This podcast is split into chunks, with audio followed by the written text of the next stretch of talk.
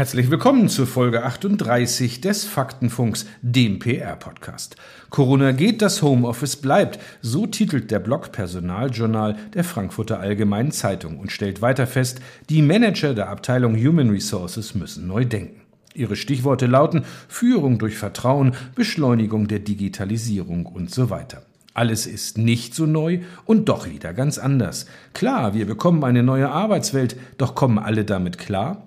Fragen, die Ihr Host im Faktenfunk, Dr. Roland Heinze, gleich mit Edith Stier-Thompson von News Aktuell, einer dpa-Tochter, klären wird. Viel Spaß bei Folge 38 des Faktenfunks, dem PR-Podcast der Faktenkontorgruppe.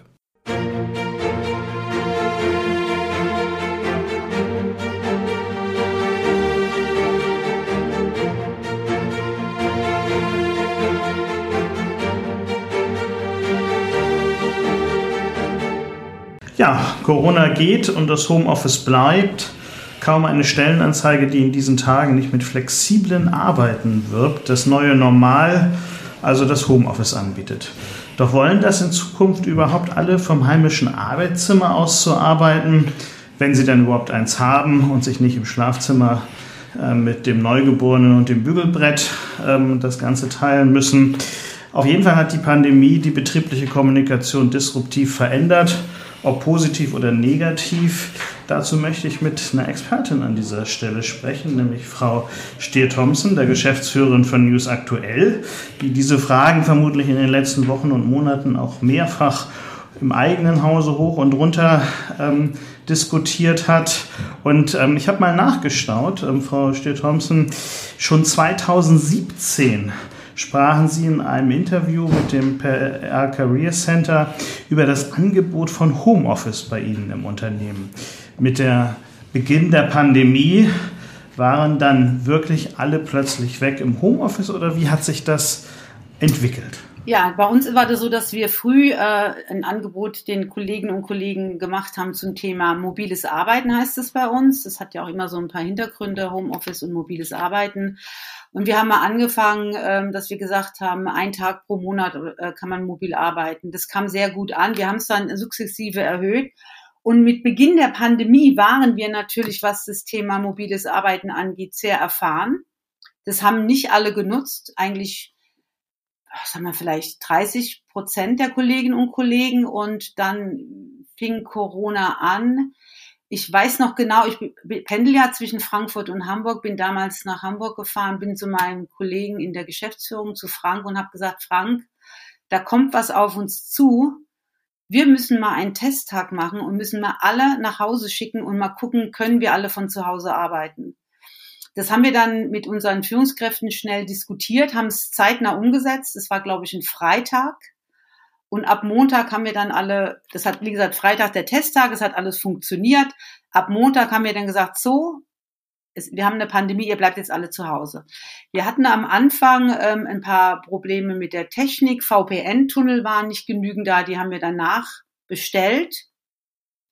Eine weitere Herausforderung war Telefonie. Wir haben dann ähm, Teile äh, also einige Abteilungen auf Softphone umgestellt, ähm, dass die eben auch problemlos telefonieren können. Also zum Beispiel die Kollegen, die bei uns die OTS-Meldung ähm, abwickeln, die haben relativ viele Kundenkontakt übers Telefon, haben das also auch an, äh, angepasst, eingeführt und ähm, es ging, es hat funktioniert. Es haben alle von zu Hause gearbeitet und technische Herausforderungen waren überschaubar. Ähm, zum Glück haben wir früh angefangen mit mobile Arbeiten und waren da eben auch sehr erfahren. Das haben andere Firmen andere Herausforderungen gehabt. Also im Prinzip ähm, dann doch gut gelaufen.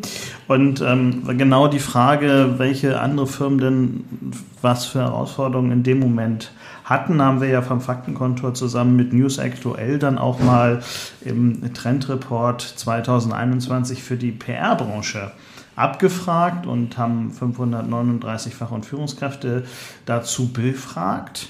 Und ein zentrales Ergebnis war ja, wir sind gut im Homeoffice angekommen, aber das ist keine Dauerlösung.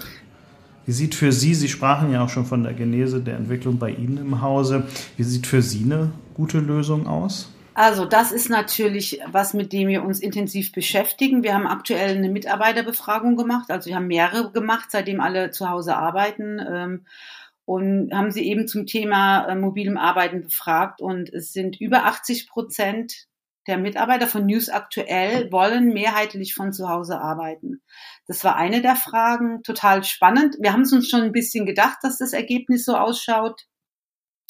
Wir haben zum Beispiel bei uns auch ein Rückkehrkonzept, sind jetzt in der Phase zwei. Ich glaube, in Hamburg könnten 30 Kolleginnen und Kollegen arbeiten. Im Schnitt gehen da, wenn mal viele da sind, sind es neun. Ähm, und in den anderen Außenbüros mal eine Person. Ähm, wir haben weiter gefragt, ähm, ob sie denn in, in der neuen Arbeitswelt einen festen Tag im Büro haben wollen oder ob sie sich das vorstellen können.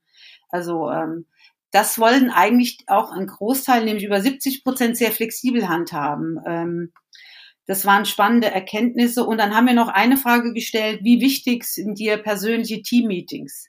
Über 70 Prozent haben gesagt, ist ihnen nicht wichtig. Ich habe mich in der Zwischenzeit, man geht ja ab und zu mal schon mal noch aus, raus aus dem Homeoffice mit einer Kollegin äh, von einer großen Firma, die auch in der Kommunikation arbeitet, die haben, das finde ich eine ganz smarte Lösung, die haben letztendlich gesagt, Hybrid führen ja, aber der Abteilungs- oder Teamleiter entscheidet ähm, mit seinem Team, wie er zukünftig zusammenarbeiten will. Ist es nur ist es hybrid, ist es gibt es auch Präsenztage, hält man es flexibel? Und ich finde es eigentlich eine ganz gute Lösung, weil zum Beispiel ein Vertrieb arbeitet anders als eine Softwareentwicklung. Und ich finde, das muss man doch auch irgendwo berücksichtigen können und nicht sagen, wir machen jetzt äh, vier Präsenztage im Monat und ihr müsst dann ins Büro kommen. Das funktioniert nicht. Und noch eine Anmerkung. Ganz besonders ist es den Kolleginnen und Kollegen auch wichtig, die eben nicht mit dem Fahrrad ins Büro fahren können und die nicht zu Fuß ins Büro laufen können. Wir haben viele Kollegen, die wohnen im Speckgürtel von Hamburg, die wohnen weit außerhalb von Frankfurt. Die sagen, ähm, warum soll ich dann ins Büro nach Frankfurt fahren? 30 Kilometer, 40 Kilometer. Ähm, wenn es doch auch super von zu Hause funktioniert. Also es muss ein gesunder Mix sein. Wir brauchen dann wahrscheinlich andere Art der Team-Meetings. Wir haben schon im Vertrieb überlegt, äh, da gab es immer einmal ein großes Vertriebsmeeting pro Jahr mit dem netten Abendessen.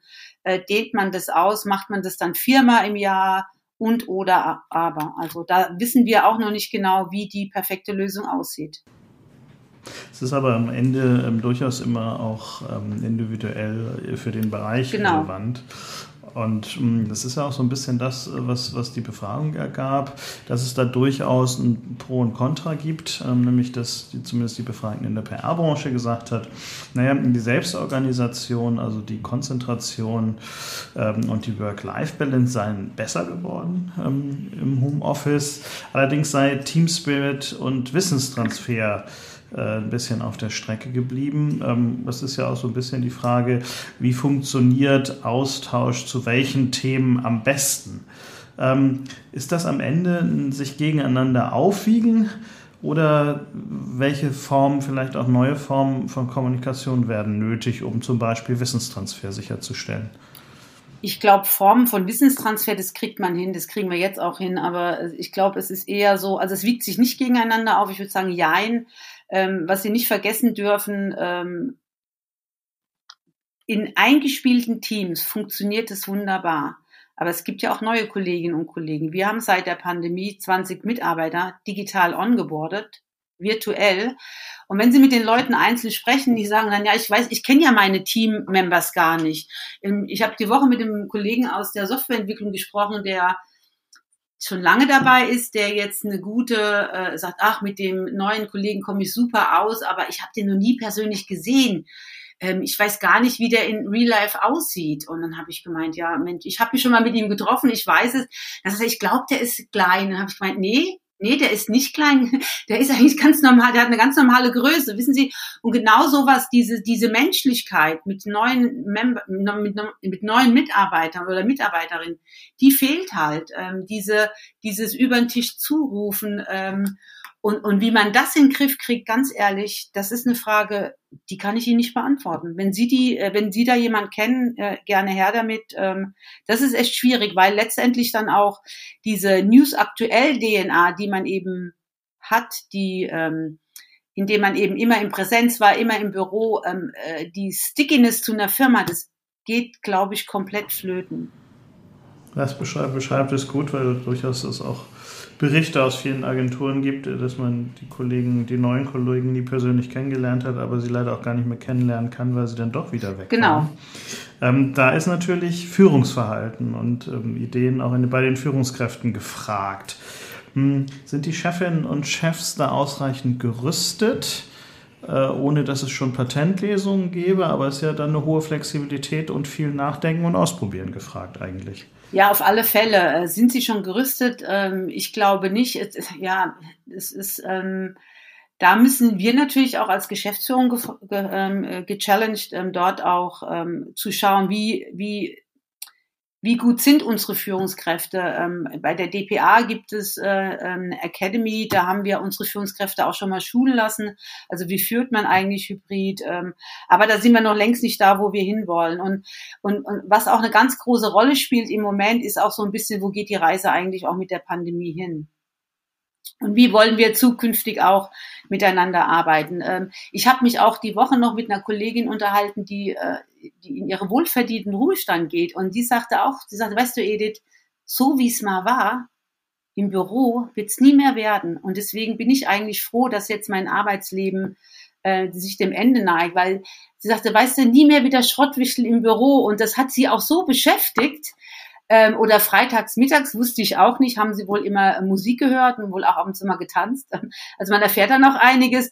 Und sie sagt, und das sind genau die Sachen, die werde ich vermissen. Und, und, da, und da frage ich sie, wie fängt man sowas auf mit einer neuen Arbeitswelt? Ich weiß es nicht.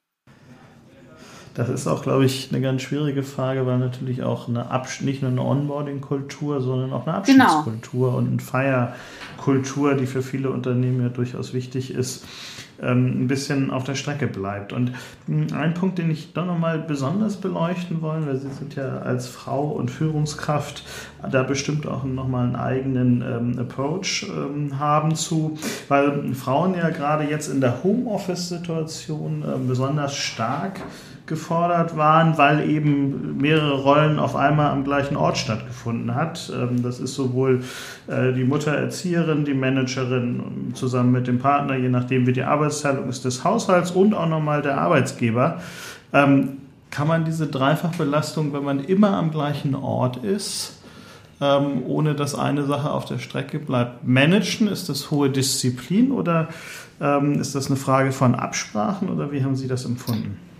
Ja, das ist eine hohe Disziplin, würde ich mal sagen. Also ich habe da äh, auch aus eigener Erfahrung, mein Mann ist selbstständig und geht jeden Tag aus dem Haus und ich, ich, ich sage ihm öfters mal, ich so, pass mal auf, ich manage hier gerade alles, auch ein Haushalt noch so nebenbei. Ähm, du gehst morgens und kommst abends wieder. Ich finde es unfair verteilt und muss dann auch manchmal einfordern, dass da ein bisschen mehr passiert ähm, ich glaube aber nicht nur, dass es die Frauen betrifft, weil äh, gerade auch bei uns bei News aktuell bekommt man ja mit, dass ähm, auch die Männer wenn sie im Homeoffice sind, zu Hause genauso anpacken. Ich glaube, das ist ziemlich fair verteilt. Ähm, ich würde nicht sagen, dass ich da jetzt eine deutliche Belastung bei Frauen festgestellt hätte.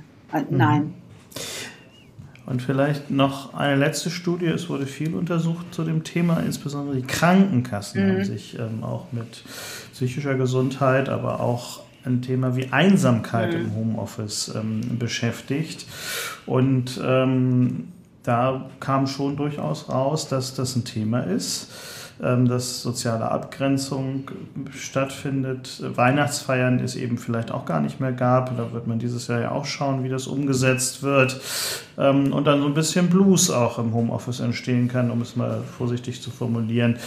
Gibt es da irgendwas, wo Sie sagen, dann muss man aber dieses und jenes auf jeden Fall tun oder da haben Sie mhm. Erfahrungen, wie man dem entgegenwirken kann, auch bei Ihnen im Haus? Ja, da haben wir echt viel gemacht. Also äh, speziell bei den, bei den Lockdowns, wo man echt gar nichts machen konnte. Wir haben A, die interne Kommunikation hochgefahren. Wir haben am Anfang wöchentlich ein Update der Geschäftsführung. Wo steht News aktuell?